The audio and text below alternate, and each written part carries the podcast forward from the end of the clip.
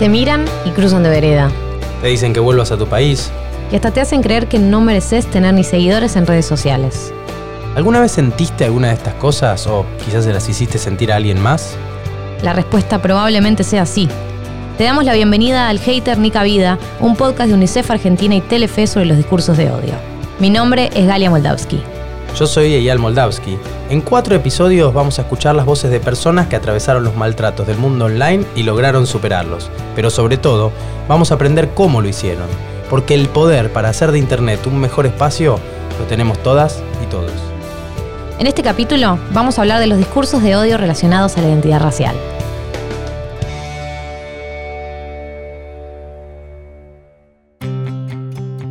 Sobre nuestros cuerpos racializados eh, habita la duda.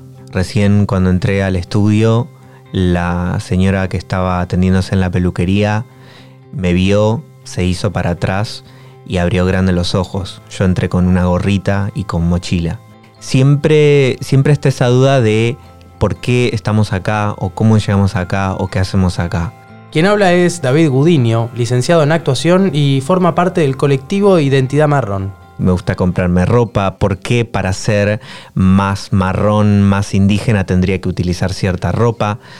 Hay, un, hay una exigencia eh, mayor, o por ejemplo lo que me pasa a mí en internet, esto hago, ocupo un espacio de poder ficcionalmente en un estudio de televisión y me dicen, ah, sos de tal país, no lo puedo creer, como, ah, venís de otro lado, no, seguro no sos de acá.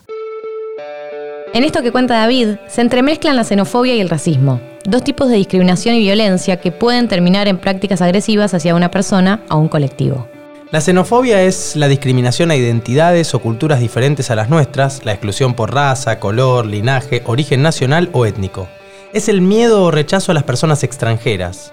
El racismo supone una supremacía de grupos o sectores que, constituidos como parte de una cultura hegemónica, niegan y rechazan a otros y anulan o perjudican el ejercicio de derechos y libertades. Aparecen eh, a través de insultos, a través de comentarios, eh, tratando de sacarle valor a todo lo que hago, absolutamente a todo. Y con mis rasgos fenotípicos, o sea, mi color de piel, eh, mi rostro indígena, mi cara indígena, mi pelo.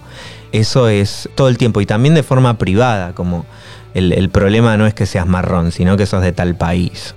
Este tipo de violencia se da también en la vida cotidiana, en la calle, en las escuelas, en los partidos de fútbol y también en las redes sociales. ¿Qué le dicen a David? Seguro sos planero, eh, anda a trabajar.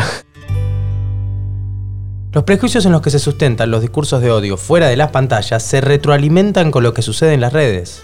Este tipo de discursos públicos promueven y legitiman la discriminación y la violencia hacia una persona o colectivo.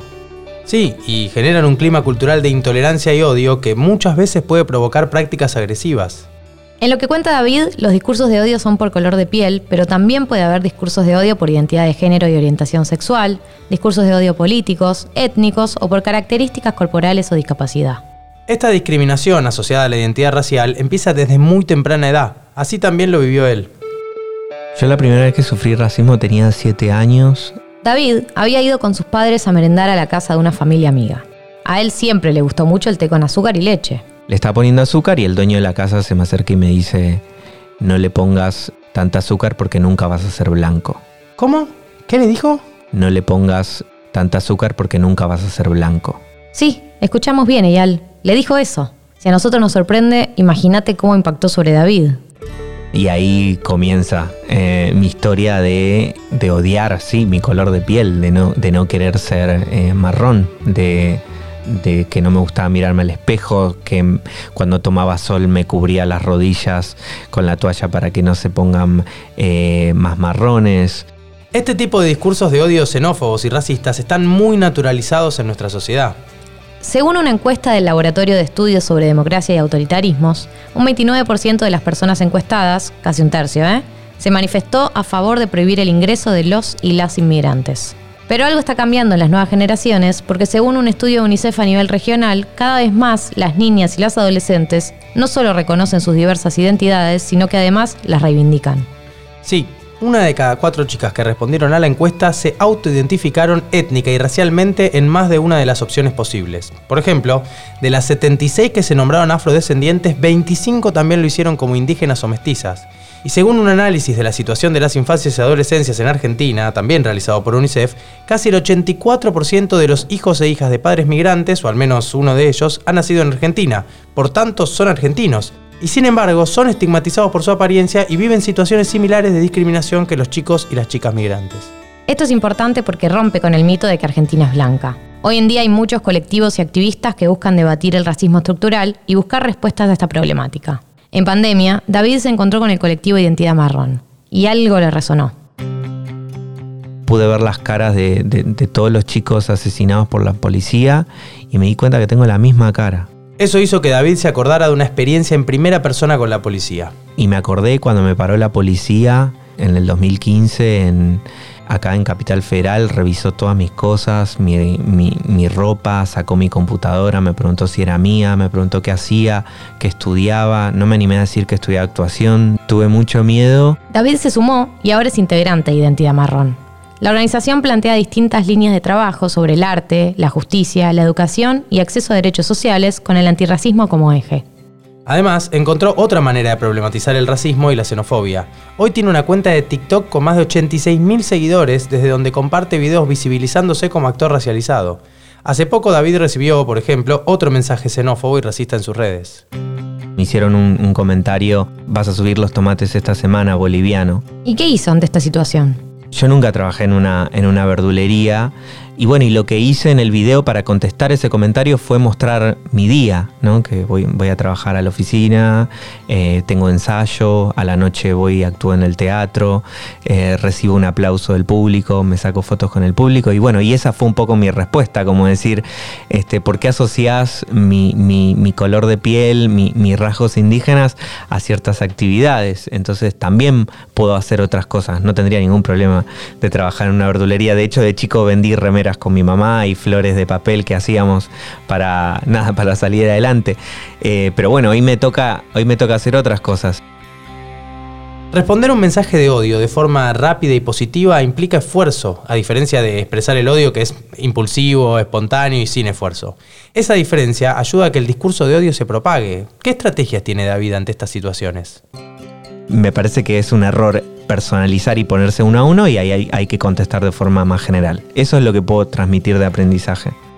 Y además, ante los discursos de odio, usa el humor y arma comunidad con otras personas con las personas que interactuamos, los seguidores, nos comenzamos a reír todo medio de eso y, no nos reímos del comentario, sino como de, de, todo sobreponernos a eso. En vez de que nos surja el odio, más odio, más insulto, en vez de generar eso, a todos nos genera como un sentido de comunidad, como bueno, estamos atravesando esto juntos. Estas son algunas de las formas que encuentra David para hacer frente a los discursos de odio. Y es importante poder conocer ideas, estrategias y propuestas porque no todas las personas tenemos herramientas para sobrellevar estos mensajes. Sí, sobre todo porque estos discursos de odio van en aumento. Según una encuesta de UNICEF, 4 de cada 10 adolescentes dice haber recibido comentarios negativos o agresivos en redes sociales. Y de acuerdo con ese mismo estudio, solo el 26% de los y las adolescentes conoce alguna herramienta para lidiar con casos de haters. David también propone algo fundamental, hablarlo con el grupo más cercano de amistades o familia. Me parece que lo más importante es poder establecer un diálogo amoroso con las personas que te quieren a mí me pasó con mis hermanas, de hablarlo con mis amigos, con mis amigas. ¿Lo subo o no lo subo? Esa es la cuestión. Sabemos que cualquier contenido que publicamos en las redes puede recibir hateo. Entonces, antes de publicar cualquier cosa, es clave lo que dice David. Charlar con nuestro círculo cercano para construir esa base de confianza ante la vergüenza que el mundo exterior ejerce. Es importante también pensar qué podemos seguir haciendo cada uno y cada una de nuestros lugares para terminar con los discursos de odio porque 3 de cada 10 adolescentes reconoce haber tenido alguna actitud hater en redes sociales, ya sea publicando, respondiendo un comentario o difundiendo una agresión.